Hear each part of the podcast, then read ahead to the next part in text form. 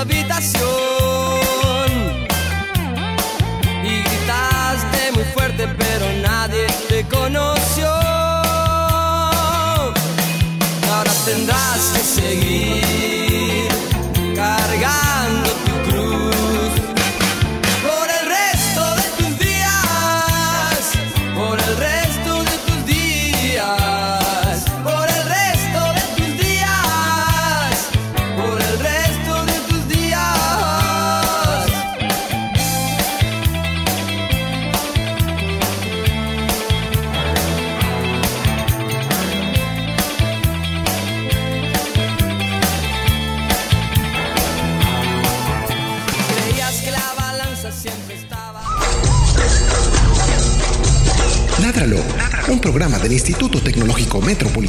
Y la Corporación Raya, dedicado a la vida y la protección de los animales. Dirige y conduce Juliana Ríos Barberi y Catalina Yepes Mejía.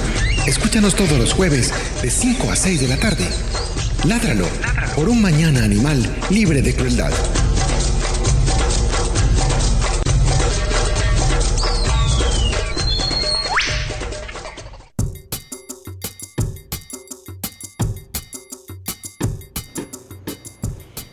Buenas tardes a todos nuestros oyentes de Ládralo. Eh, regresamos a la temporada 11 de nuestro programa, con el programa La edición 130. Eh, mi nombre es Juliana Ríos Barberi, soy ingeniera biomédica del Instituto Tecnológico Metropolitano y estudiante de segundo semestre de la maestría en Desarrollo Sostenible. Y eh, les doy la bienvenida de nuevo a nuestro programa, la temporada número 11. Muy felices de nuevo estar acá eh, compartiendo con todas estas personas que invitamos en cada programa a que hablen un poco desde sus conocimientos de algún tema que afecte o sí afecte o impacte a los animales. Yo soy Catalina Yepes, médica veterinaria de Raya y bienvenidos a todos. Ya estábamos, nos estaba haciendo falta volver por acá. Eh, el día de hoy vamos a hablar eh, de un tema pues que, que está siendo pues que causa mucha preocupación y que últimamente se ha venido dando en la ciudad de Medellín y son unos ataques reiterados a las arigüeyas. Hace ya varias temporadas, varias, varias temporadas, eh, ustedes pueden buscar en nuestra página web, eh, tuvimos un programa hablando de las generalidades de las arigüeyas, eh, qué clase de animales son, en fin, todas esas cosas pues como básicas que tenemos que saber y los invitamos a que lo escuchen. El día de hoy pues, vamos a hacer una introducción corta, pero nos vamos a dedicar a analizar qué es lo que está sucediendo y qué podemos hacer como ciudadanos para proteger la zarigüeya. Y para eso tenemos de nuevo en nuestra ah, cabina a Francisco Javier Oliveros, él es ingeniero forestal y perito de la fiscalía. y, nos acabamos de enterar. Y es director de la Fundación Zarigüeya, eh, de la cual nos va a contar un poco más adelante. Bienvenido Francisco a nuestro programa. Francisco, Javier, ¿cómo crees que te diga? Eh, muy buenas tardes a todos los oyentes que nos escuchan a esta hora de la tarde. Eh, bienvenidos a esta nueva temporada de Ládralo. Eh, Abrió temporada. Sí, estamos abriendo temporada y con una protagonista maravillosa el día de hoy, la cual yo les voy a decir cómo se llama, ustedes van a adivinar, listo. No, mentiras, es la zarigüeya, que hemos tenido, sí, unas situaciones muy complicadas en el municipio de Medellín, en general en toda el área metropolitana. Eh, mi nombre es Francisco Javier Flores Oliveros, yo soy ingeniero forestal de profesión y mm, director de la Fundación Sarigüeya, una fundación que se encarga, eh, por medio de acciones pedagógicas de educación ambiental, de impartir conocimiento, protección y conservación para este individuo de la fauna silvestre. Pero no se nos adelante, no se nos adelante. ¿Prefiere Francisco o Javier? Pues Francisco Javier o como me quieran decir, no. Ah. tengo problema. Bueno, aquí tenemos unas preguntas de rigor, que son las más difíciles y las más obligatorias, ¿cierto? Espero poder responderlas. Son las, las más difíciles del programa. Bueno, vamos, estoy preparado. La primera es, ¿cuáles son tus hobbies? Mis hobbies, leer, mm, fotografía, yo soy fotógrafo profesional, me gusta mucho la vida silvestre. Y perito. Perito. para los también oyentes, es un hobby. Para los oyentes, perito es el que evalúa determinada situación técnica dentro de un proceso judicial. Pues, eh, en el caso mío, con fauna silvestre. Bueno, entonces eh, es fotografía de fauna silvestre. Sí, claro. Aves, mamíferos, chuchas en toda su expresión. Bueno, ¿y cuál fue la última película que te viste? La última película que me vi, pues eh, la, la, última película que me, vi, me la vi como cinco veces, se llama Sotopía. Ah, sí. es, es, la de la, de la animalita esa. La de la conejita. Y hubo un personaje que me encantó, Mr. Big. Sí, no, ustedes no, se la han visto, me yo, sí me la, yo sí me la vi, pero yo, yo, soy una persona que me olvido de Pero es que Mr. Big es un personaje difícil de olvidar, porque es el, es el, tenebroso delincuente de Sotopía, el que es cuidado por unos osos polares, y es una chucha. O sea que no se la vieron. No, yo sí me la vi, pero olvídate pues que me voy a acordar quién era. Mm, bueno. Bueno, y después surgió otra película, de, tenemos que aclarar que ya Carolina y Camilo no pueden acompañarnos porque se pasaron de municipio. Eh, saludos para ellos que surgió a partir de la visita de unos visitantes, valga la redundancia. ¿Cuál fue la última película colombiana que te viste? El Paseo 10. ¿Ah, Ay, Dios mío. Creo que van, en el 10. Van en el 10. Sí, sí, pero es una invitación que no podía decir que no, pero sí, pues es el peligroso auge del cine colombiano, no mentiras. Eh, muy entretenido. Ah, fue en cine. Fue, fue en cine, sí, fue este, este, este diciembre. O este enero, no, fue en enero, perdón. Yo creo que yo me quedé como en el 1, pues, el paseo. No, ya van como en el 10. Sí, eh, ha tenido varias secuelas. bueno, pero vamos primero con la noticia de la semana un momento que avisa. La noticia de la semana. Bueno, vamos a hablar de la noticia que no es noticia de la semana, sino es noticia de las vacaciones. Eh, hay varias noticias de las vacaciones. La principal para mí eh, es la alegría tan grande que me ha causado personalmente el hecho de que este año no se realizó Feria Taurina en la ciudad de Medellín. Esto es pues para mí... Oiga, oiga, oiga. Esta noticia es muy importante y pues de alguna manera, aunque no es por las razones que todos hubiéramos querido de sensibilización y bla, bla, bla, bla pues es una noticia que eh, es un hito en la historia de la tauromaquia en la ciudad y que definitivamente pues marca un cambio en las costumbres de los antioqueños, de los paisas, porque eh, no hubo una presión que facilitara que se realizara este aterrador espectáculo en la ciudad, sino que al contrario, pues la ciudadanía presionó para que definitivamente no se hiciera eh, por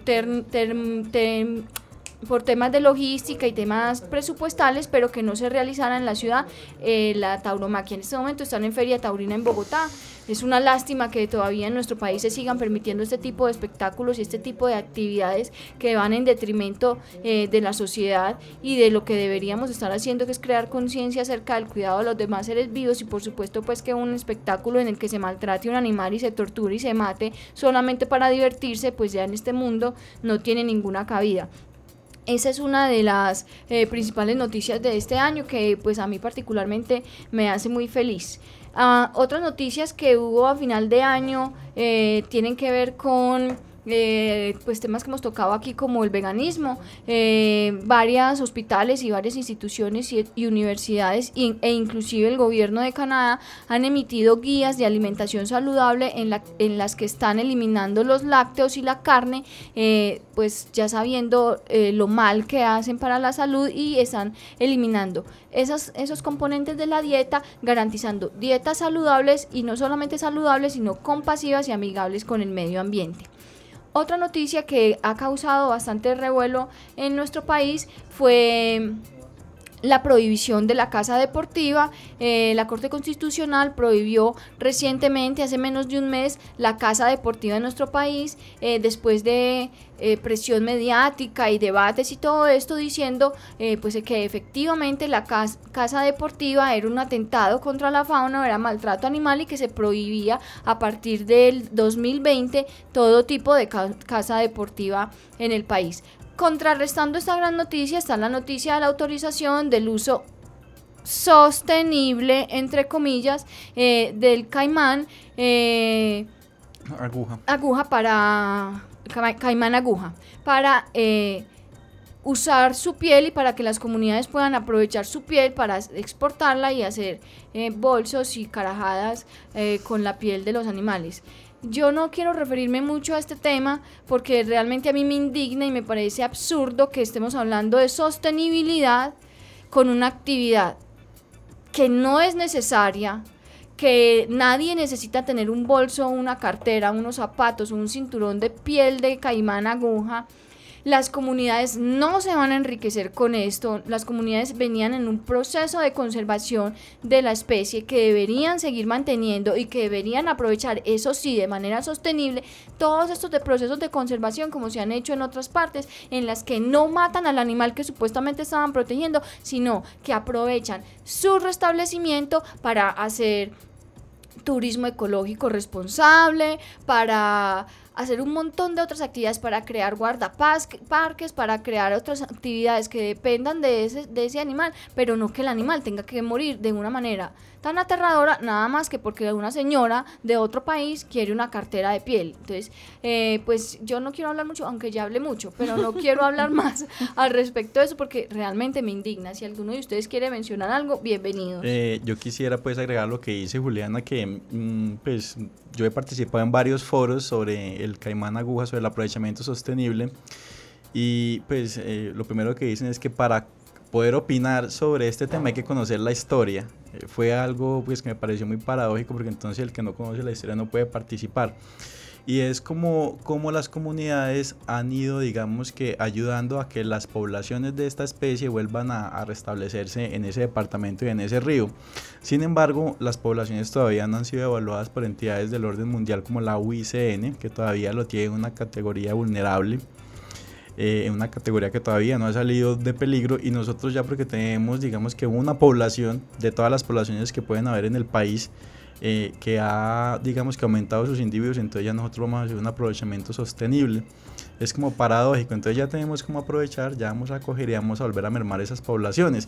Y, y ya para terminar porque tampoco quiero referirme mucho aunque me he referido mucho es eh, que necesidad básica estamos supliendo pues yo diría que, que ninguno. un lujo. Claro, una, pues lo que consideran un lujo algunos. Una necesidad básica insatisfecha. Entonces yo creo que todo lo que tenga que ver con este aprovechamiento de las poblaciones debería hacerse de manera juiciosa, seria y sobre todo pensando pues en el buen estado y, conservación de estas poblaciones. Sobre todo que, que han tenido impactos en el pasado muy fuertes y que sus poblaciones han sido mermadas de manera significativa. Eso, muy bien. El patrocinio de Todos Juliana. estamos Seguimos. Es que esta temporada, esta primera temporada, nos ha- esta última temporada, pero nos ha traído como muy inquietos. No, es que eh, le cogí el swing a las historias de Instagram. Entonces eh, ya me puse como tarea en cada programa ladra lo hacer una pequeña historia para invitar a las personas que nos siguen ahí para que escuchen el programa. Sino que se me chispoteó y le puse volumen, pero no más. Esa es una prueba más eh, para nuestros oyentes, que aquí todo se hace en vivo, que aquí no estamos grabando no nada, estamos que aquí no hay edición nada, de nada, ¿cierto?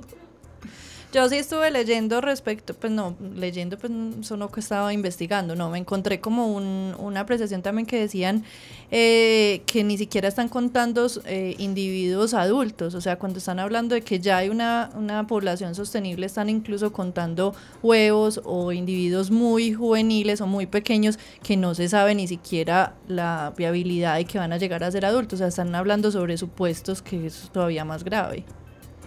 Bueno, esas eran las noticias a esta hora de la tarde, 17.33 minutos. ¿Con qué seguimos, Juli? ¿Con qué seguimos, Catalina? No, bueno, ahora sí, eh, vamos a empezar a hablar de nuestro programa. El día de hoy, como les venía diciendo, pues vamos a tocar una problemática que se viene presentando en nuestra ciudad eh, y, que, y que ha sido muy triste porque vos has hecho un trabajo muy importante con la Fundación Sarigüeya de concientización, de educación, de que la gente entienda que esto...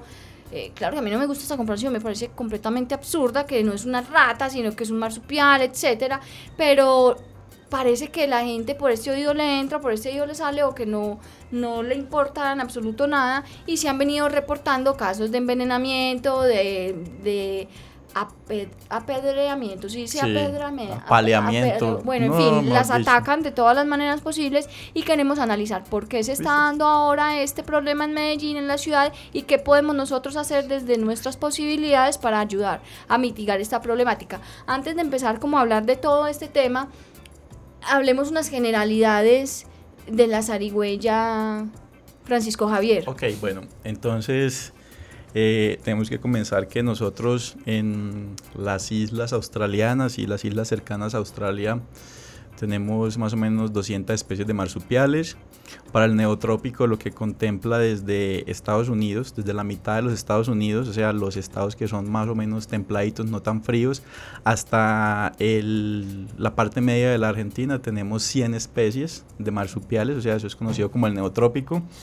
Y para nuestro país, según el, último, el último artículo y la última revisión e investigación que hizo el profesor Solari, eh, Sergio Solari del, del Instituto de Biología de la Universidad de Antioquia, cerca de 50 especies de marsupiales. Y para nuestro Valle de Aburrá tenemos la no despreciable suma de 12 especies de marsupiales. Entonces nosotros diríamos que aquí en Medellín, en, en nuestra área metropolitana, somos ricos en chuchas, porque tenemos 12 especies dentro de las cuales pues son individuos que interactúan en todos todas las hábitats, me explico desde un bosque medianamente conservado hasta plantaciones forestales, hasta quebradas, jardines, unidades residenciales y todo lo que implique una zona verde en el área urbana fuertemente intervenida, ¿cierto? Entonces digamos que esta especie es una especie toderita, una especie generalista, muy oportunista y, que digamos que ha tenido un rango de adaptabilidad muy amplio en nuestro medio.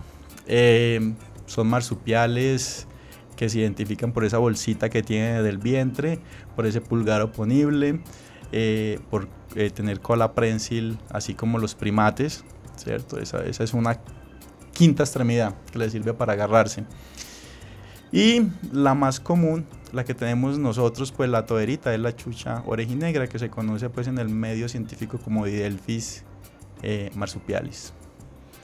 Pero entonces, como así? En el área metropolitana hay dos especies. 12 especies. sí. Entonces ahí está la que es de... Diga, diga algunas. orejiblanca, orejinegra, hay algunas eh, marmosas que son blanquitas, monitas, mal geniadas, muy peleadoras. Y son más ¿De pequeñas. qué, qué me- ¿Por qué me estarán mirando a mí así? ¿Por qué me, por qué me estarán mirando a mí? Qué raro. Por blanquita y bonita. Y, pele- y y peleadorcita. Y son más pequeñas. Sí, que la- claro, son, son las marmosas. De hecho, un profesor de la Universidad de Afid, Juan Díaz Nieto, Eh, su trabajo de doctorado fue precisamente con una nueva especie que es Marmosoft chucha. Eh, le quiso dar la especie chucha porque es nuestra chucha toderita, nuestra chucha pues que tenemos en todos los entornos. Entonces tenemos eh, ese tipo de, de especies pues acá en el Valle de Aburra. Entonces nosotros diríamos que para ser un ecosistema tan fuertemente intervenida por, intervenido por los procesos de urbanismo, por los procesos de deforestación, por los procesos no nada amigables de quema y todo eso, pues que tenemos casi que eh, de manera mensual, pues es una especie que ha tenido mucha resiedumbre y mucha adaptabilidad al medio, ¿cierto? Entonces decir que nosotros tenemos 12 especies de zarigüeyas o chuchas en el Valle de Aburra, pues es un gran potencial y un gran valor de biodiversidad. Y una gran responsabilidad también. Sí, porque todo gran poder implica una responsabilidad, decía el hombre araña. bueno, muy bien. Eh, ¿Qué comen las zarigüeyas? Vea, esa es una muy buena pregunta, Juliana, a esta hora de la tarde. Eh, 5.38 no minutos. ¿No te interesa venirte para siempre a este programa? No sé, pero sí. Para que coordines esto del horario. Yo nunca había, pues es que me siento como un que como un DJ de la radio paisa. bueno, venga, eh, para que nuestros oyentes no se nos pierdan y sigan pues el hilo, vean. Eh, nosotros tendemos a, tenemos como esa tendencia a generalizar, ¿cierto? Entonces, por ejemplo, no, que todas las monitas y pelirrojas son bravas, pues por decir algo, ¿cierto? Entonces nosotros tendemos a, tenemos a decir, no, es que la Sari come gallinas, hombre, no. Vea, mm, les voy a revelar el secreto a esta hora de la tarde, 17.38 minutos, 5.38 minutos, no. No come solamente gallinas ni huevos, vea. Tiene una dieta muy amplia para yo referirme solamente o limitar solamente a una especie que come eh, huevos y gallinas. Crustáceos, insectos, roedores, los que me están viendo aquí, miren los gestos que estoy haciendo, roedores, eh, poblaciones, por ejemplo, de serpientes que pueden ser potencialmente peligrosas para el hombre, venenosas y no venenosas, aunque es otro cuento, pues no, no tenemos que pensar que todas las serpientes son venenosas o que nos van a matar. Y que si nos van a em, matar, que no tiene quiere decir que haya que acabar con ellas. No, pues un ser humano menos en este planeta, no mentiras. Eh, también tenemos em, mm, pues que son dispersoras de semillas y consumen esos frutos de especies nativas de, de árboles eh, en, el, en, en, nuestros bosques. Entonces, por ejemplo, un trabajo que venimos realizando con la Facultad de Ingeniería, con el profesor Sergio Solari, es precisamente cuál es el rol que desempeña la zarigüeya como dispersora y en la germinación de semillas. O sea, cuando hay ingesta, cuando se come la semillita, por ejemplo, de guayaba, ¿cierto? Cómo esa ingesta ayuda a que la semillita salga limpia, se deposite en otro lugar, lejos del árbol parental, y eso dé origen a un nuevo árbol, ¿cierto? Entonces es un rol que ella desempeña y también hace parte de la dieta. O sea que en resumen, amables oyentes y compañeros aquí de cabina, nosotros podemos decir que la Sari es una especie muy significativa para los ecosistemas, para ese buen estado de los ecosistemas, y sobre todo porque es una especie eh, nativa de América. O sea, nosotros no necesitamos ir, por ejemplo, a Australia o vernos Discovery Channel el capítulo de especies australianas para ver un marsupial. Simplemente salga usted, señor oyente, que está a esta hora escuchándonos, mire el patio de su casa, mire el parque, mire el separador, mire la quebrada y usted puede ver una chucha y eso es un marsupial. Yo nunca he visto una chucha viva en directo, viva. Yo vi unas tan grandes en Las Palmas, en, por esos miradores, pero grandes. Yo nunca he visto tan grandes. Yo soy una persona desafortunada. ¿Cuánto puede alcanzar a medir una zarigüeya adulta? Yo estoy viendo que este programa se va a ir como ya va a tener una segunda. no, no, no, ya vamos, ya vamos para la problemática. Es que los datos curiosos eran los datos curiosos. los datos curiosos. Vea, eso depende. Eh, depende del el hábitat o el ecosistema en el que esté, si hay una buena disponibilidad de comida, si hay una oferta, digamos que, que, de comida amplia para ella. Hay unos individuos que pueden ser del tamaño de una raza mediana de, de, perro, de un beagle, ¿cierto? Si vamos a hablar de... Si vamos a hablar de la cola, ¿cierto? Desde la punta del hocico hasta la cola puede ser cercana a un metro de longitud.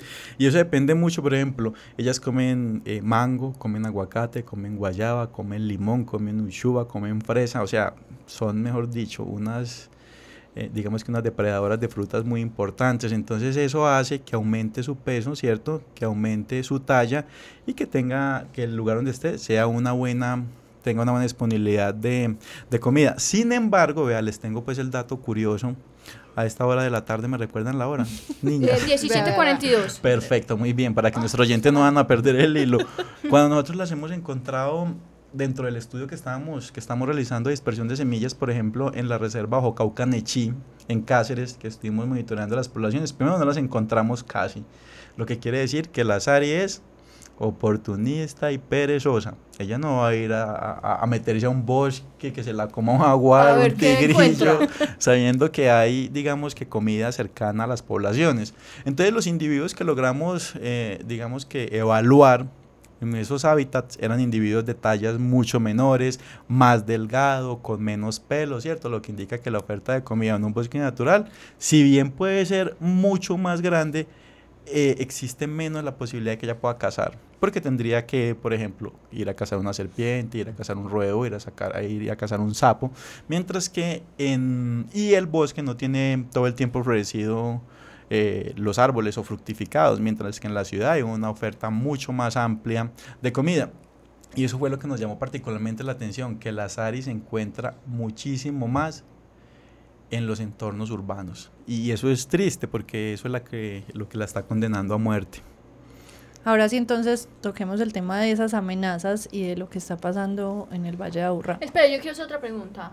Sí, Le van a decir que segunda parte No, del no importa, programa. no, pero es que esta es muy bonita. Como Yamit, vamos para un segundo programa. No, no, venga, venga. Las zarigüeyas, ¿cuántas crías tienen por parto? Y, y yo quiero que la gente, porque usted habló de la bolsita, pero no dijo para qué era la bolsita.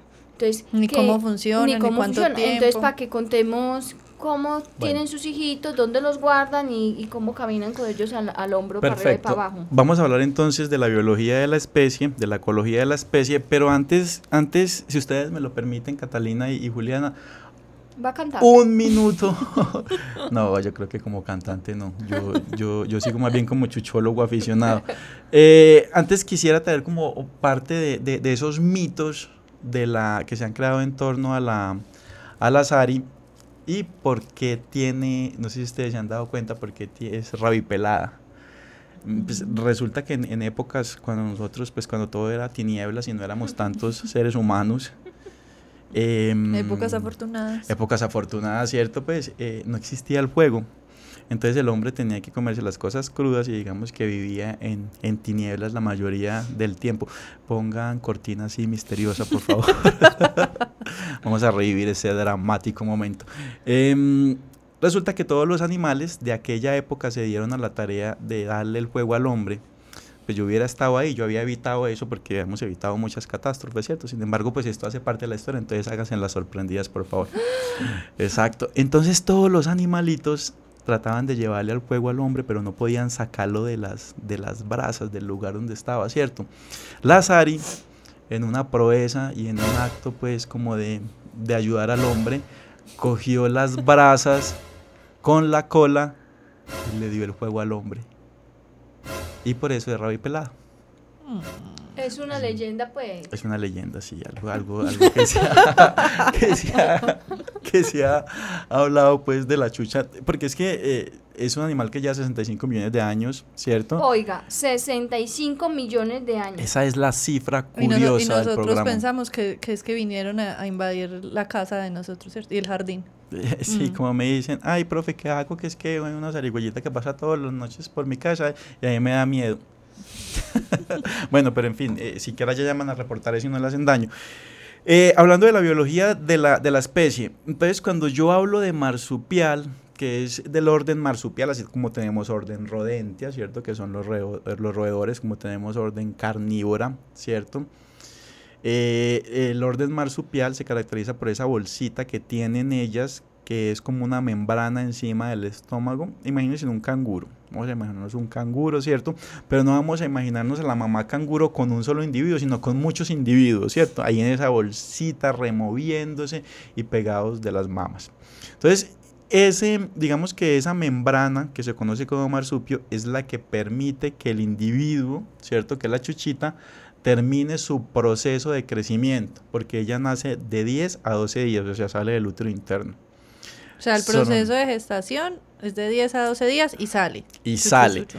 ¿Qué tiene desarrollado? Oído, pues el dato curioso del programa de hoy. Tiene desarrollado solamente parte de la columna, las extremidades anteriores y no ve, no oye, no respira, sino que transpira por la piel, ¿cierto?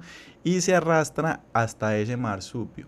El individuo que sale del vientre y logra pegarse a una mama garantiza su supervivencia, Supervivencia. exacto. Entonces son nueve mamas de manera, o sea, no están una enfrente a la otra, sino como de en zigzag, ¿cierto?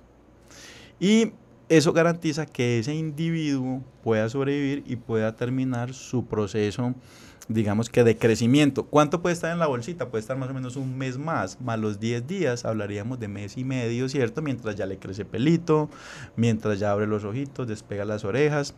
Y ya la mamá no los carga porque por lo general pues puede tener, nosotros hemos encontrado individuos, pues mamás zarigüeyas con 12 individuos. Sin embargo, el promedio pues de lo que logra, de los individuos que logran sobrevivir son más o menos 3.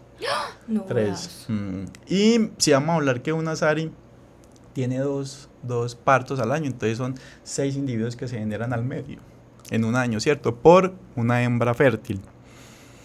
Em, cuando estos cachorritos ya no caben pues en el vientre, cuando ya no caben en el marsupio, perdón, ya pues salen al lomito, se hacen en el, en el, en el lomo de la mamá y ahí es cuando uno escucha, ay mira, lleva los chuchitos en la espalda. Donde yo tuviera eso, yo me muero. Entonces mejor que no lo veas. No, ¿qué le hace? Yo me Sí, sacrifico. Morirías contenta. Contenta. Muy bien, vea pues, ese, ese es el dato de, de sacrificio No, del pues es programa. que, es que yo nunca veo animal, entonces siempre me pongo muy triste, pero si yo veo un animal yo me muero de a poco. Yo les tengo pues que contar a ustedes niñas y a los oyentes que mm, nosotros pues venimos trabajando desde el año 2015 y que de las especies presentes pues en el Valle de Aburrá y en Antioquia nosotros hemos logrado monitorear por ejemplo la chucha lanuda que es una chuchita bien bien interesante, le dicen chucha lanuda o mantequera porque es la que hace los los estragos gastronómicos en las cocinas de los campesinos cuando han dejado pues ahí en la paila la manteca donde se frita el chicharrón. ¿Van y se comen eso? Sí, pues dicen chucha mantequera. Oh. Es, es la famosa Carulomis lanatus, es de Y es la orejitas nuda es moradas. porque es más, más peluda. Es más peludita y es cafecita, es de tierra cafetera, entonces la podemos encontrar en Andes, la podemos encontrar en Venecia, en Torombolo, digo, en Bolombolo, la podemos encontrar en ese tipo de, de- de ecosistemas. Nos pregunta Luis Fernando Pérez, hey, Francisco, ¿qué hora es? 1749. Un saludo a mi amigo Lupe, que se está reivindicando con la zarigüeya, no mentiras, él siempre la ha querido. Eh, mi amigo Lupe es eh, ciclista aficionado. Un saludo muy afectuoso. Sari, saludo a esta hora de la tarde. Sari, saludos. Sí, Ay, aquí. Mío. no. Bueno, ahora continuemos. No, estaba con las especies. Claro, estamos hablando de la chucha lanuda. Ah, sí, bueno, sí. Nos queda la chucha cuatro ojos gris, que es porque tiene dos manchitas encima de los, de los, de los ojos. La cuatro ojos gris, la cuatro ojos café, que es también un animalito bien interesante. Tenemos para mí el top de las, de las chuchitas y que yo infortunadamente no la conozco. Pongan voz de asombro. wow. La chucha de agua. No, sabes que he oído mucho y he visto muchas fotos y yo también me moriría por ver ese animal. Bueno, eh, ahora en diciembre estuvimos Voy a haciendo... fotos y se las voy a poner. estuvimos haciendo un trabajo con el área metropolitana, Fundación Sarigüeya Área Metropolitana, en las APU, que son las áreas protegidas en contextos urbanos. Entonces vamos a hablar del volador, vamos a hablar de Piamonte, vamos a hablar del Cerro Nutibara, vamos a hablar de la Heliodora y Humedal del Triángulo en Envigado y el que está en proceso en ruta declaratorio, que es Ritaires. Vitaires, muy bien, conectada a esta hora de la tarde. Eh, tuvimos en, en Envigado un reporte por parte de, de- de un amigo sobre la chuchita de agua. Es un animalito pequeñito, es gris oscuro, Chironectes mínimos. Chironectes minimus, muy esa, bien. esa. Pero Sí. pequeñito es que, pequeñito es por ahí que. Ay, pequeñito, como un cachorrito, como un cachorrito que, como un frespudo pequeñito, ¿cierto? Como un toy, un toy. Como un toy. un toy. Bueno, sí. Como. Tiene como la musaraña. Como la, ¿O más no, no, más grande, es, es, es- más grande. Y tiene eh, las paticas, ok, muy bien, la quironecte, sí. Y tiene las paticas membranosas. Vean, estimados, apreciados y muy bien ponderados oyentes, si quieren ver todas esas especies de chuchas, muy, pueden entrar a eh, fundacionsarigüeya.org y ahí tenemos pues un, un link que se llama Hablemos de Chuchas. Ah, no, perdón, las chuchas somos muchas y ahí pueden eh, conocer las principales especies de chuchas que hay aquí en el Valle de Aburra. Que ya vamos a hablar también de la fundación. Que ya vamos a hablar podido también de la fundación. Por eso yo creo que ya no son dos programas, sino son tres programas los que vamos a hacer de chuchas para que nuestros oyentes no queden así como, como a medias. Entonces nos hablaban de que en la quebrada del Espíritu Santo, ya en la parte alta, pues llegando como por los lados del escuero, por encima de los 2000 metros, pasó en una cámara de estas que hacen seguimiento, estas cámaras trampa, una chuchita de agua. El individuo pequeñito, de hecho ellas viven casi que todo el tiempo en el agua. Su, su proceso pues mm, de vida eh, es en, en- en el agua. De hecho, cuando nosotros miramos Chironectes minimus, eh, la categoría que lo tiene la UICN es vulnerable porque los ecosistemas pues han sido muy, muy intervenidos, entonces las quebradas han sido contaminadas y este individuo sí presenta una, una vulnerabilidad, digamos que dentro de esas categorías de la UICN. Ese individuo para mí es fantástico, maravilloso, porque vea, pues ustedes dirán, ay, ¿cómo carga los chuchitos por eh, en la agua. quebrada? Pero pregúntenme pues, para Pero que es que se ya ahí usted no dejó. Pa' Ay, que- ay, Francisco. Juliana, cuéntame. Ay, Francisco, por favor, cuéntame cómo cargan los chuchitos. Claro, Juli, qué bueno que haces esa pregunta a esta hora de la tarde. 17.53 minutos. Vea pues, oído pueblo, voy a revelarle el secreto a esta hora de la tarde. Y no lo voy a volver a revelar. Concéntrense, por favor, estimado oyente, usted que está allá en su casa, que me deja entrar por medio de, de- de la radio, por medio de esta maravilla de la radio, acompañarlo a su casa y hablándole de, de lo que más nos gusta, que son las chuchas. Este individuo, imagínense ustedes una bolsa Ziploc, ¿cierto? Imagínense en los dos extremos de la bolsa dos lineecitas de grasa. Entonces cuando el individuo entra al agua, esas eh, lineecitas de grasa se, se juntan y es lo que impide pues eh, que el agua entre al marsupio. Los chuchitos son muy pequeñitos porque de hecho es una de las chuchas que tiene una talla muy pequeña y eso hace pues que el papá y la mamá puedan navegar con los chuchitos dentro del agua. ¿Cómo les pareció ese dato curioso? Qué belleza. Nunca antes revelado. Nunca antes. ¿Cuánto tiempo dura después de que ya se, le, se montan o ellos es- cuánto tiempo ya se separan de la mamá y dicen, bueno, chao, me voy a hacer mi vida? Sí, esa es una muy buena pregunta. Hoy no he escuchado sino solo buenas preguntas. Eh, yo creo que la, la edad que ellos son individuos eh, ya independientes y que son, pues, digamos que ya pierden como esa ese, ese cordón umbilical con la Se mamá. destetan. es- pues el destete se da un poquito antes, pero igual la mamá lo sigue pues como, digamos que cargando. Como la mamá de uno. Sí, que lo carga hasta...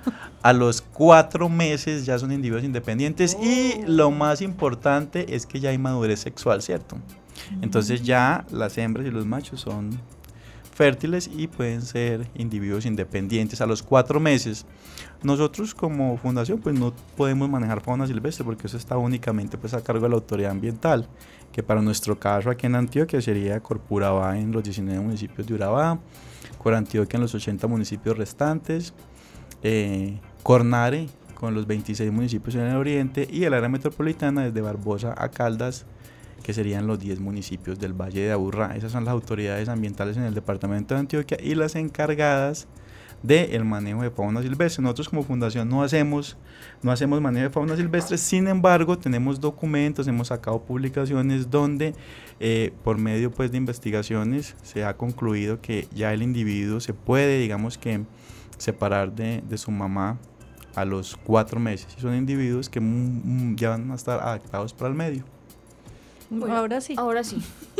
Vamos a hablar de las amenazas.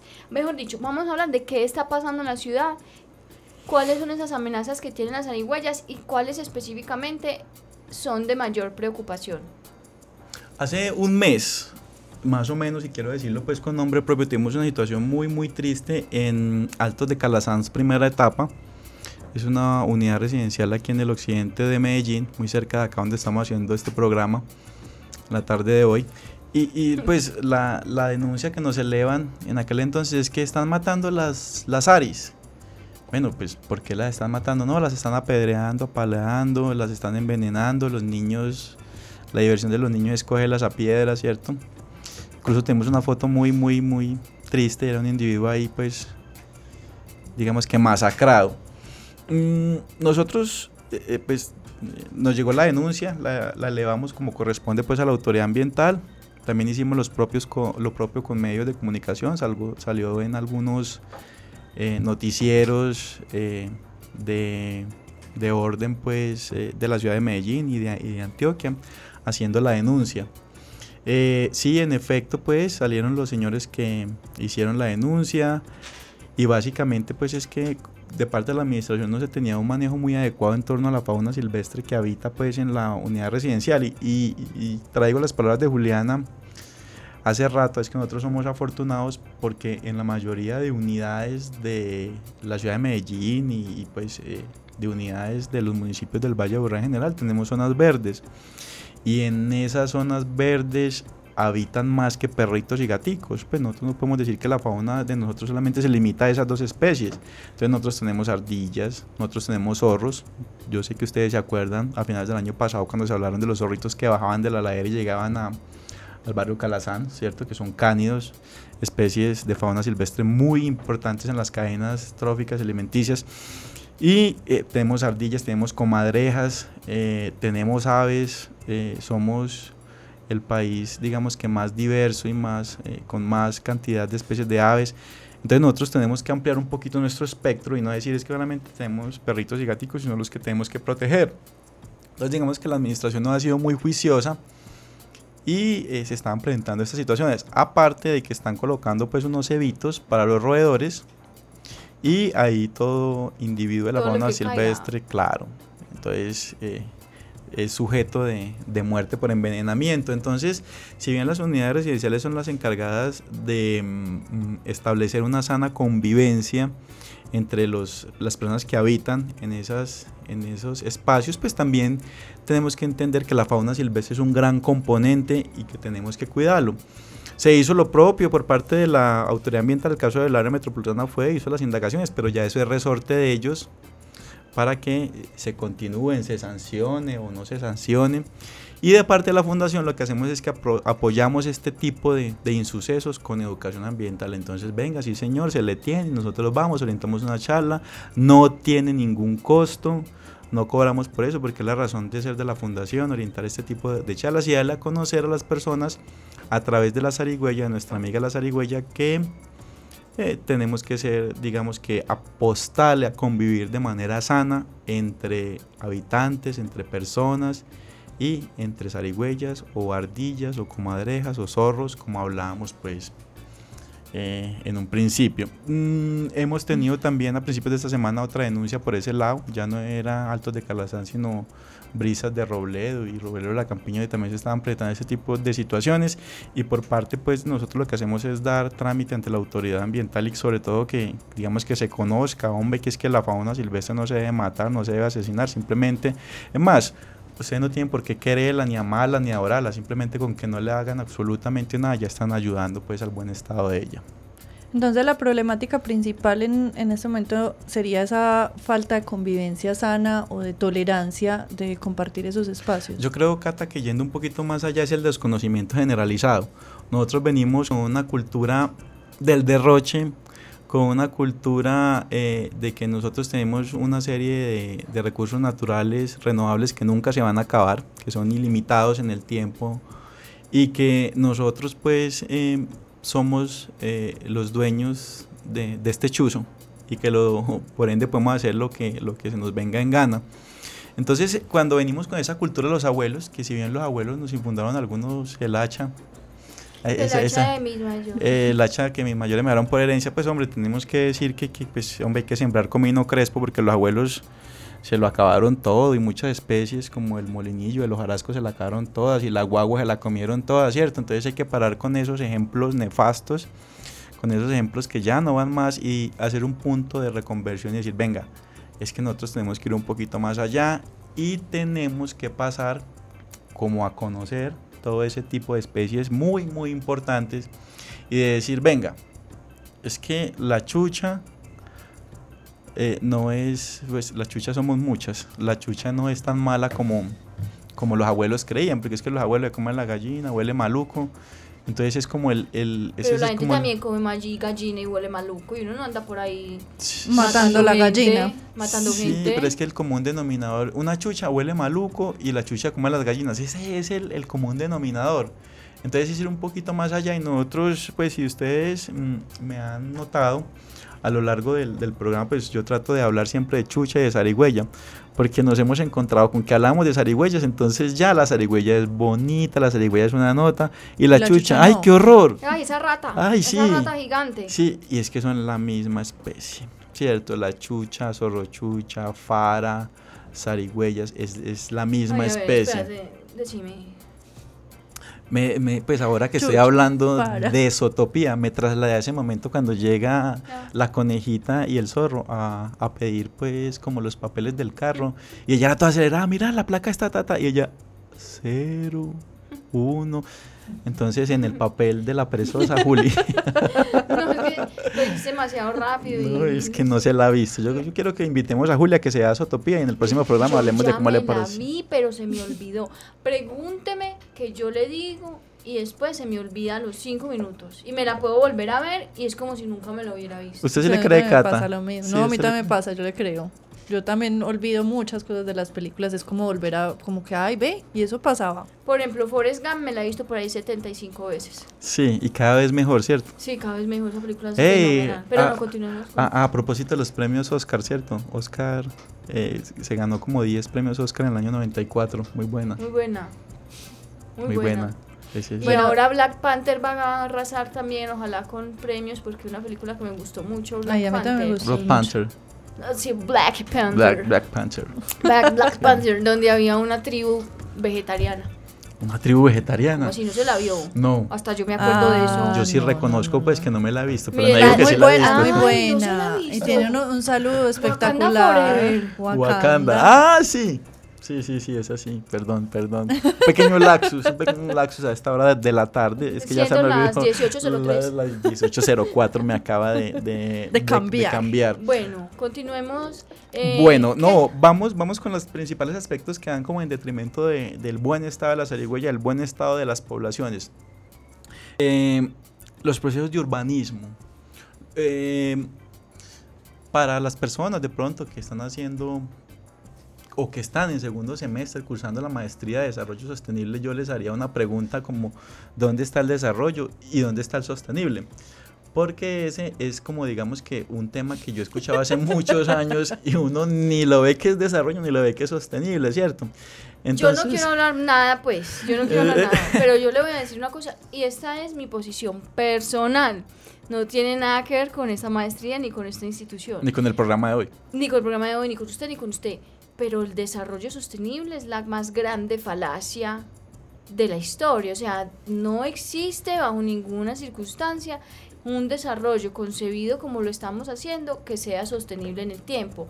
Y menos cuando asociamos la palabra desarrollo con desarrollo económico. No existe, no puede pasar, no puede existir y no va a suceder. Ahora, si nosotros todos cambiamos un chip que tenemos en la cabeza de poseer y poseer y consumir y consumir, quizás sí. Pero en un estado como en el que estamos, en el que desarrollo sostenible es matar animales para que una señora tenga una cartera de piel de caimán, eh, yo opino que es una falacia.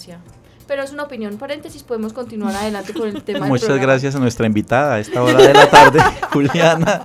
Pero no es la Juliana de siempre, esa es otra Juliana. Sí, es otro. Eh, bueno, entonces hablando del desarrollo sostenible, eh, cuando se dan los procesos de urbanismo en las laderas de Medellín, en esa topografía que nosotros tenemos tan quebrada, con ese tipo de suelos derivados de cenizas volcánicas, pues y todo eso, es muy difícil, digamos, que no generar una afectación al ambiente de manera seria y a su vez hacerlo de manera juiciosa y seria. Me explico, es muy difícil usted no construir y no deforestar, no ocasionarle un daño a la cobertura pues eh, del suelo, la cobertura vegetal del suelo, no contaminar las aguas.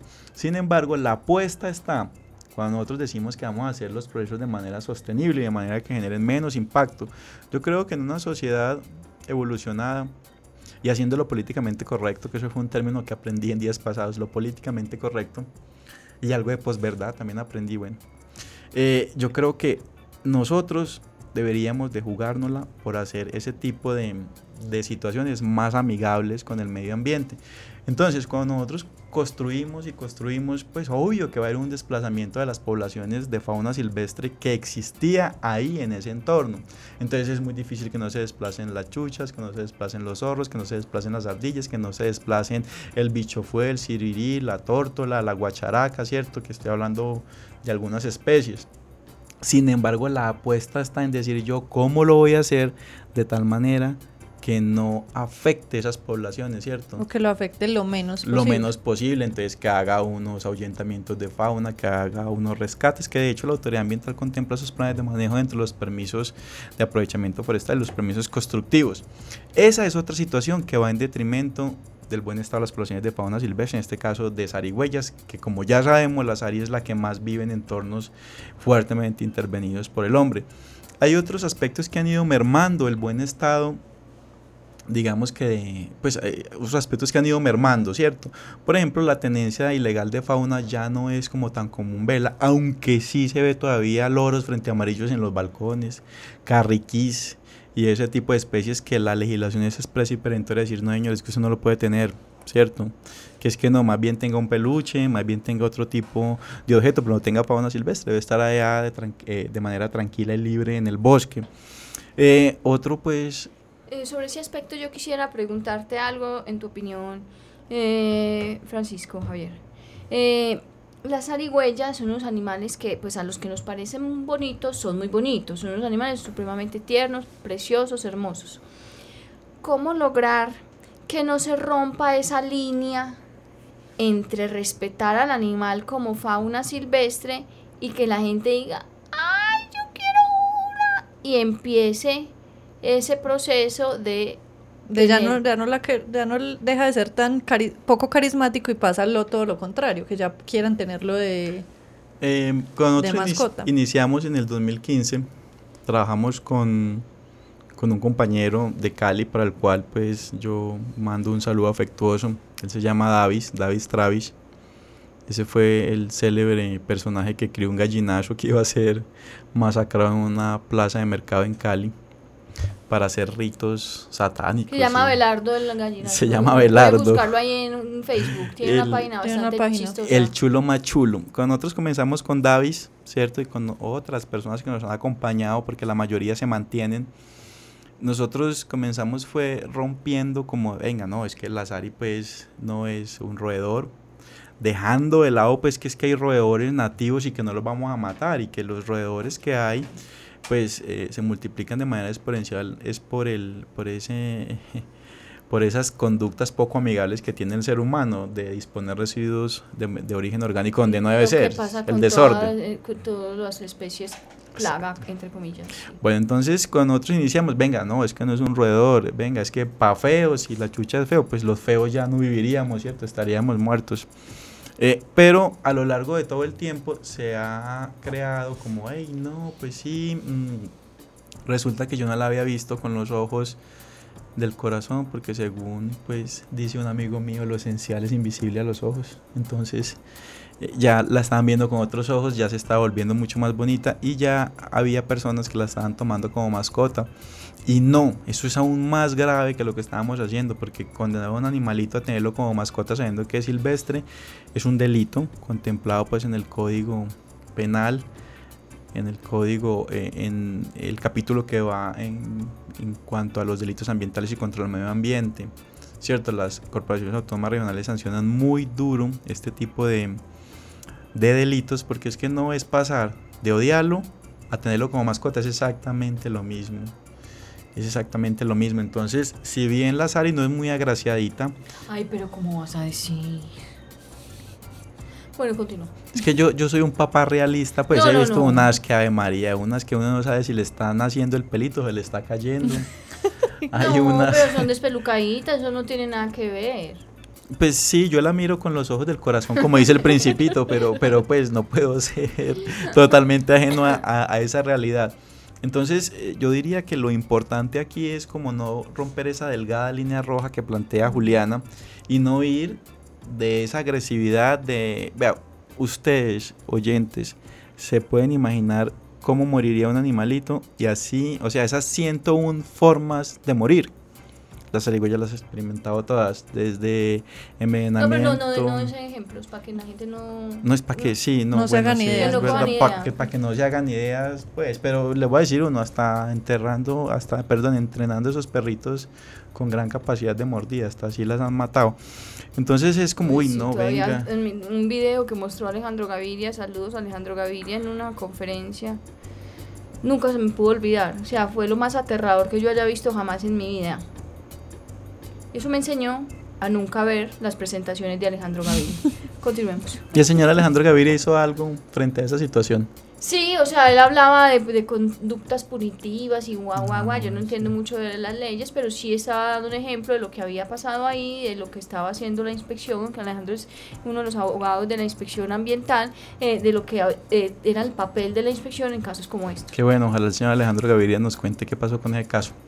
Ay, no, pero eso cuánto hace fue. Sí, Bueno, no, pero continuemos. Ok, bueno, entonces es como, no, no, venga, no rompamos esa delgada línea roja, simplemente con el hecho de usted no eh, hacerle daño, ya está haciendo mucho. Es un respeto. Es más, que no me van a decir ahí, venga, es que yo le pongo cubo de gato por las noches para que ella coma, no, no es No necesario. le ponga nada. Eh, es más, si usted sabe que una Sari llega al balcón a comerse el cudo de gato, recójalo. Si usted sabe que, que una, usted le pone el bananito, ¿cierto? A las aves que tampoco pues debería de ser, porque es que las estamos es volviendo perezosos y que no busquen su alimento, entonces no lo haga, recoja ese tipo de cosas, no cree una dependencia, porque es que ellos son animales silvestres. Los animales silvestres pues no son los silvestristas que les gustan el vallenato, no, No, o sea, no, no, no, no, de esos pues, silvestristas claro, aquí no ahora no. Yo hablo de silvestres que viven en el bosque, así como la voz de Colombia nació y creció contigo, pero en el bosque, sí, o sea, que esté allá, pues, no, no que esté con vos ahí en Ni el balcón, ni- dependiendo, ni venga yo le doy, yo le compro arroz, yo le echo absolutamente nada. Con que apliquemos esas conductas, yo creo que ya estamos contribuyendo mucho al bienestar no solamente de las poblaciones, sino de los individuos que viven en nuestros entornos más cercanos. Vea, antes de pasar a hablar de otra cosa, le voy a decir lo que dice Luis Fernando Pérez Arcila. Pero es que aquí dice un nombre que yo no sé pronunciar, ese te toca a vos. Hadeleji. Les comparto que en Yarumal, dentro de los predios de la Corporación Salvamontes, tenemos registro de la Marmosa Hadeleji. captada por cámaras trampa. En marzo haremos una expedición para lograr más datos. Muchas gracias a Luis Fernando eh, Pérez Arcila, el famoso Lupe, que nos eh, es un fiel radio escucha desde la ciudad señorial, la ciudad de la Morcilla, ya saben a quién me refiero, ¿no? A, a Envigado. Eh, esta, esta marmosa es más pequeñita que las áreas, es de color café, tiene unas ojeritas entre negras, ¿cierto? Y son individuos, digamos que pequeñitos, pero con un mal genio, son muy, muy, muy agresivas. Pero ese es otro mito que quiero, que quiero romper y a propósito lo traje pues aquí al programa en, en este momento porque es que dicen, venga, hay una Sara y me muerde, pero por supuesto que sí te va a morder, es un animal silvestre, es como si vos vas por la calle y vas a coger un pincher que no conoces, el pincher pues obvio te va a morder, ¿cierto? Entonces, ¿qué pensarán ustedes amigos oyentes de una Sari que es silvestre, te va a morder o no te va a morder? Obvio. Obvio, muy bien. Todos en conjunto, uno, dos, tres. Obvio. Obvio que te va a morder, por supuesto. Sin embargo, Hasta yo mordería. Si lo van a coger en la calle a uno, sí. Yo, Yo muerdo, pues, y arranco el pedazo. eh, si ustedes quieren conocer a una marmosa pequeñita, miren a Juli, así bonita. Cuide los dientes, así mostrando los dientes. Eh, venga, pues antes de que se me vaya el hilo, vea, de mm, con el patrocinio de nuestro amigo Daniel Vázquez, eh, eh, Herpeto, que nos ha colaborado en varias Ah, sí, él estado en situaciones. este programa. Sí, claro, aquí viene solamente gente, Ave María, con alto coeficiente intelectual. Eh, la Sari no, o sea, si la Sari te puede morder, eh, es, es perfectamente pues posible y factible, pero no te va a inocular un veneno pues tipo mapaná, tipo patoco, tipo rabo de ají, pues para que eliminemos esos mitos, ¿cierto? Que la Sari me va a envenenar, tan, que la Sari me va a transmitir la rabia, que me va a transmitir el moquillo, no, tampoco. Eh, que la Sari va a morder a mi perrito y le va a transmitir una enfermedad, tampoco. La Sari es un mamífero que no deja de tener los parásitos, eh, perdón, que puede tener cualquier perro o gatico, ¿cierto? Pulgas, garrapatos en algunas ocasiones. Eh, no, no se va a salir como de ese, de ese contexto. Claro, porque es un ser vivo. Eh, y pues decir que eh, algunas enfermedades tropicales, que se están llevando a cabo algunos estudios en la Universidad de los Andes, en el Departamento de Biología, en la Universidad del Cauca, en la Universidad Gran Colombiana, sobre mal de Chagas, sobre mm, eh, el Trypanosoma cruzi, que es un parásito, ¿cierto? Esos son estudios que se están haciendo sobre enfermedades endémicas de origen tropical que la SARI digamos que puede ser un vector, pero pues eh, son estudios que están realizando y si es bueno como investigar, indagar sobre ellos y que apenas están como en su etapa de investigación y de evaluación de esos datos, pero no es decir que ella nos vaya a transmitir alguna enfermedad, no está comprobado. De hecho nosotros em, solicitamos ante la Secretaría de Salud del Departamento de Antioquia qué brotes de mal eh, de Chagas había en el departamento y cuál había sido su posible el, vector, el vector transmisor y nos dijeron cero casos, tenemos incluso la comunicación por escrito. Entonces, como para que eh, digamos así, pues cuando vos tenés una información tenés que ir a la fuente y ojalá que sea algo que se pueda corroborar ante una entidad científica, una universidad o algo así, que nos diga de verdad si es o no es, porque se crea el rumor callejero, se crea el chisme y la posverdad, que es lo que estamos acostumbrados en este país, que se manipula la información. Entonces, no, amigos oyentes, por favor, la SARI no te va a transmitir ninguna enfermedad ni le va a transmitir enfermedad a tu perrito. Que la SARI te va a morder, sí, obvio, te va a morder si vos la, la intentas manipular. La intentas manipular. Y además vos no tenés por qué manipular una SARI, listo, a no ser de que esté en peligro a no ser de que esté herida, entonces le echas una cobijita, pero no, me está adelantando, ya vamos a ir ya vamos para allá, porque es que ya se nos va a acabar el tiempo y no hemos hablado de qué está pasando entonces, tenemos esas problemáticas, esas amenazas, esas situaciones en Medellín, entonces, ¿qué hay para mejorar esa situación? ¿Qué está haciendo el Estado? ¿Qué está haciendo la fundación? Bueno, entonces yo pienso que lo que nosotros tenemos que hacer es dar a conocer la información que se tiene sobre un individuo que ha sido desconocido. Es que es muy triste Pongan carita de triste. es muy triste que no sepamos, por ejemplo, cuál es la dieta de la zarigüeya. La dieta. Entonces vos hablas con un campesino, yo voy, por ejemplo, para Fredonia, para Cáceres, para Berrío, para Maceo, y yo le pregunto a un campesino, vea, don, don Luis, don Pedro, don, don Pedro eh, ¿qué come una chucha? Entonces él me dice, ese mi hijo, claro, come gallinas, come huevos.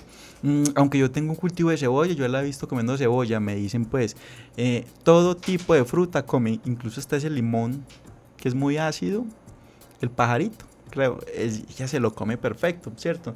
Entonces, si uno tiene todo ese acervo y tiene toda esa información colectada, pero no hay un estudio juicioso y serio por medio de una facultad de investigación donde saque un artículo, no tenemos nada, porque lo que no se pueda comprobar de manera científica por la academia no es nadie, no existe. Recuerde, si usted no ha venido aquí a Ládralo, no es nadie, no existe. Entonces, ese tipo, ese tipo de información es la que nosotros debemos primero de colectar, ¿cierto? Eh, dar a conocer a la comunidad científica y sacar eh, las publicaciones, los artículos, que nos permitan a nosotros de manera seria validar esta información. Entonces, por ejemplo, la dieta de la chucha. Por medio, pues a través de la dirección del profesor Sergio Solari, se han hecho ya estudios de la dieta de la zarigüeya porque se van a aterrar dentro del trabajo de grado que nosotros estamos pues digamos que realizando de dispersión y germinación de eh, el trabajo pues de, de, investigación nosotros encontramos unos estudios tan valiosos, tan maravillosos, por ejemplo en Bolivia, en los profesores Rumis y Rocha, que ustedes leen las publicaciones de ellos y se fascinan de marsupiales. Ellos hicieron el capítulo de marsupiales dentro de los mamíferos de Bolivia. En Brasil es un, para mí uno de los países que más eh, ha investigado sobre Dielfis aurita y sobre Dielfis albiventes, que son las hermanitas de acá, que tenemos la Dielfis marsupiales y la Dielfis pernigra. Ellos han hecho unas investigaciones muy ricas, muy valiosas, desde la germinación, la dispersión, la dieta, eh, las dinámicas y los flujos poblacionales de individuos eh, de esos géneros de Elfis ahorita y de Elfis albiventes en Brasil, en Bolivia. Ahora pregúntenme, ¿qué sabemos de la Elfis marsupialis y de la pernigra aquí en el Valle de Aburrá en Medellín? ¿Qué sabemos de San, San, San, San, San, San aquí en Medellín? Estamos en proceso. Estamos en proceso, por ejemplo, nosotros hemos sacado una cartilla que es de lo que se ha hecho, casi que lo que se ha hecho, pues, hablando de biología, hablando de ecología, hablando de historia de la especie, pero tenemos que, digamos que refinar, pulir e ir actualizando ese tipo de, publicaciones. Entonces, nosotros buscando para un trabajo de investigación, la dieta de la zarigüeya en Colombia no se ha hecho. No se ha hecho un animalito que vive con vos, que vive en el patio de tu casa, que vive en la quebrada, que vive en el campus universitario, aquí en el ITM, que vive allí al frente en la UDA. No se ha hecho un trabajo como la dieta. Entonces, frente a la investigación, la verdad sí es muy poco lo que se ha hecho.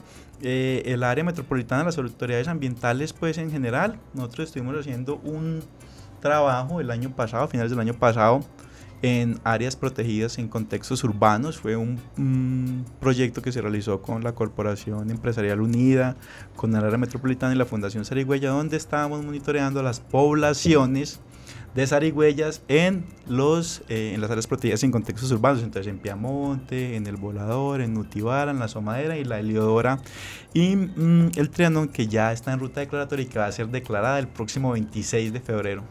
Vamos a tener a la doctora eh, del Humboldt, la doctora Brigitte. Uh -huh. Bueno, entonces, eh, por ejemplo, ¿qué conclusiones sacamos? De que todas las APU tienen poblaciones de zarigüeyas, pero no sabemos las dinámicas de esas poblaciones, cuál es su dieta, por dónde se mueven y algo curioso. Pues algo curioso, no, algo que nosotros nos alcanzamos a dar cuenta. En el cerro Nutibara, o en el famoso pueblito paisa, las poblaciones de zarigüeya están mermadas. ¿Por qué se imaginan ustedes, niñas? Y amables oyentes, si quieren escribirnos porque hay otra especie de carnívoro que es el depredador de las áreas y son los zorritos. Entonces los zorritos son los que ejercen presiones, el Cerdocium tus es el que ejerce presión sobre las poblaciones de zarigüeyas y el controlador biológico. Entonces tenemos una familia muy bonita de zorritos en el Cerro Nutibara, en lo que se conocía como el Carlos Viejo, el escenario criollo. Que eso ya no, eso ya está abandonado, ¿sí o no? Pues eso está abandonado, claro, eso está, eh, digamos que yo creo que eso llegó a ser declarado inviable de manera estructural o algo así por, por una de las secretarías. No sé si sí, lo sí, van pero a... avancemos, Francisco, porque mira que Es pues... que sí, se a mí nos pueden acaba- hablar de chuchas y aquí nos me ponen... acabó el Entonces como ya me programa. venimos para una segunda edición. Sí, Bueno, por supuesto, bienvenido. bienvenido. Bueno, Pero hay que terminar el tema de hoy. terminemos el tema de hoy. Entonces, ¿cuál era la siguiente pregunta? ¿Qué Por- hacer si una persona encuentra una zarigüeya que necesite ayuda? Herida, fa, fa, fa. Bueno, y no- se nos olvidó decir que una de las amenazas es el atropellamiento. Pero no, no, pero... no podemos hablar Juli, ya ahora no. de eso. De, de cada 100 animalitos atropellados, 65 son zarigüeyas. Eso es bien preocupante. Bueno, pero se, se jodió porque ya no dijo. Ahora continuemos con la pregunta. ¿Qué, qué hace una persona que encuentre una zarigüeya? Bueno, entonces, eh, sí, eh, se ha comunicado con la Sarilínea. ¿Cuál es su nombre? ¿Cuál es la zarilínea? La Sarilínea nos pueden encontrar en las redes sociales, en Fundación Zarigüeya, nuestra fanpage. Nos pueden encontrar en el grupo Chuchas, Zarigüeyas y Marsupiales. Nos pueden encontrar en http fundacionzarigüeya.org. Ahí pueden eh, encontrar los datos. No les voy a decir el teléfono para que entren ahí, ahí se den el paseo por, por eh, la página de la chucha. Cierto que ahí en la Fundación Zarigüeya no tiene las cositas. No tiene las cositas, esa es una pregunta bien, bien ambigua. La palabra, la, la palabra zarigüeya no lleva los punticos. No, no tiene la hiéresis, no. No, porque es que la, la palabra zarigüeya no existe. Eh, incluso viene de, de, mm, de serigüe, serigón, sí, http dos puntos slash las fundación zarigüeya.org Sí. y pueden entrar, interactuar con nosotros y eh, hacer pues, eh, vamos a recrear la, la escena, eh, sí, ¿quién nos habla a esta hora de la tarde? ¿Quién nos llama a la Fundación Zarigüeya? Aquí hay, habla con Estela. ¿Qué más Estela? ¿Dónde está la puerta abierta? Buenas tardes, ¿en qué podemos servirle? Está la Zarilínea. Ay, es que por aquí por mi casa hay una chucha que le pegaron un palazo. Ay, dígame qué hago, la recojo. Eh, bueno, esta es una de las múltiples situaciones reviviendo ese dramático momento que le dan con palo, con piedra, con lo que usted tenga en la mano. Imagínese que le para una Sari.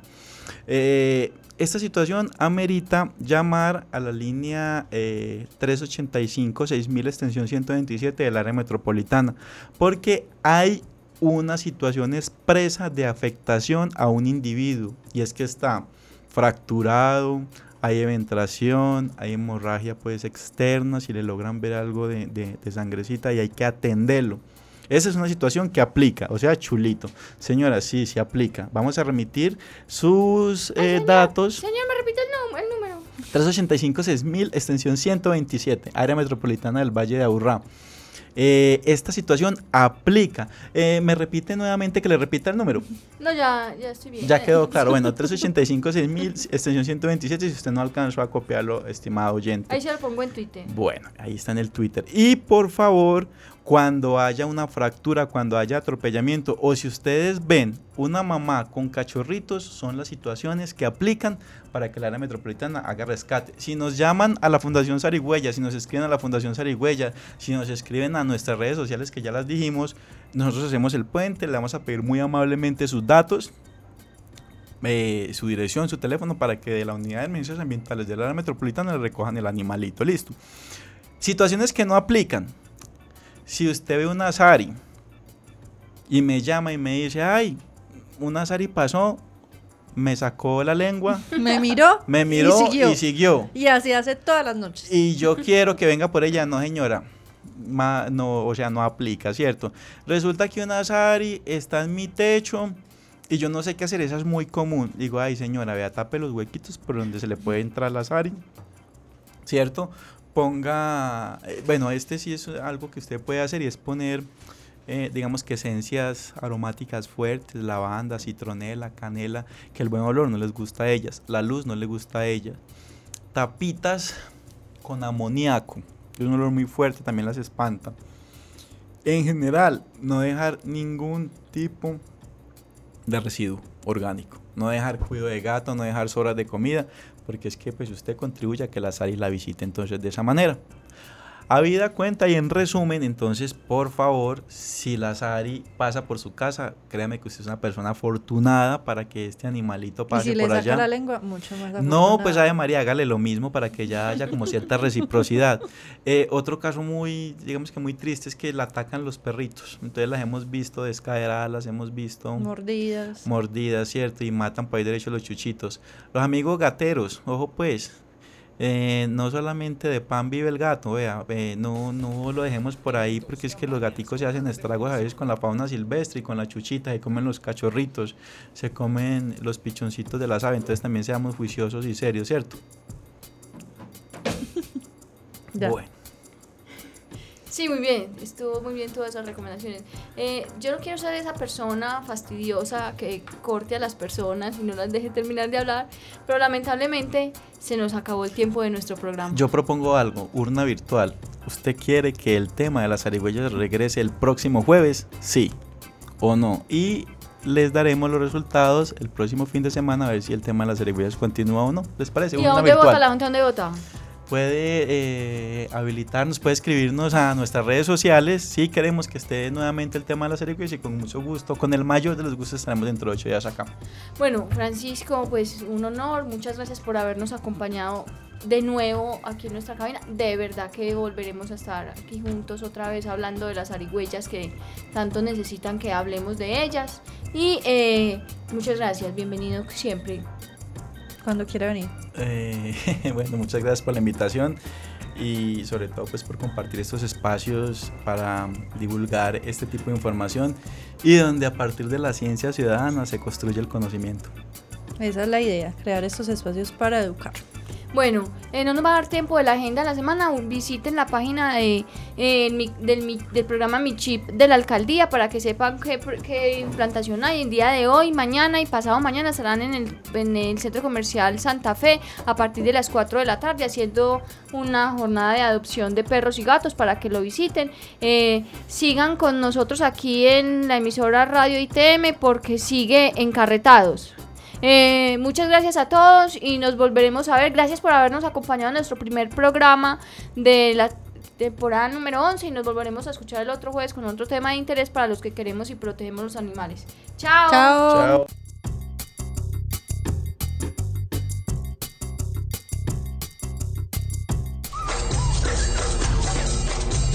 Ládralo, un programa del Instituto Tecnológico Metropolitano y la Corporación Raya, dedicado a la vida y la protección de los animales. Dirige y conduce Juliana Ríos Barberi y Catalina Yepes Mejía.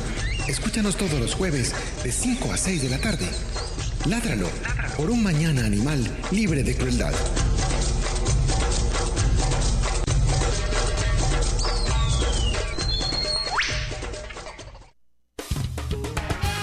Aquí comienza un nuevo espacio para disfrutar y conocer de la cultura y el deporte de nuestra ciudad.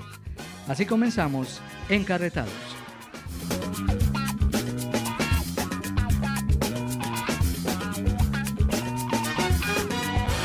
Hola encarretados, volvemos nuevamente. Ya esta es la séptima temporada de su programa, el que pueden escuchar por la mañana, por la noche y al mediodía. Diana, Mariana les mandan todas las saludes, ellas están por allá en Panamá. Estamos haciendo un pregrabado desde el primer parque de Laureles y tenemos a una super locutora invitada porque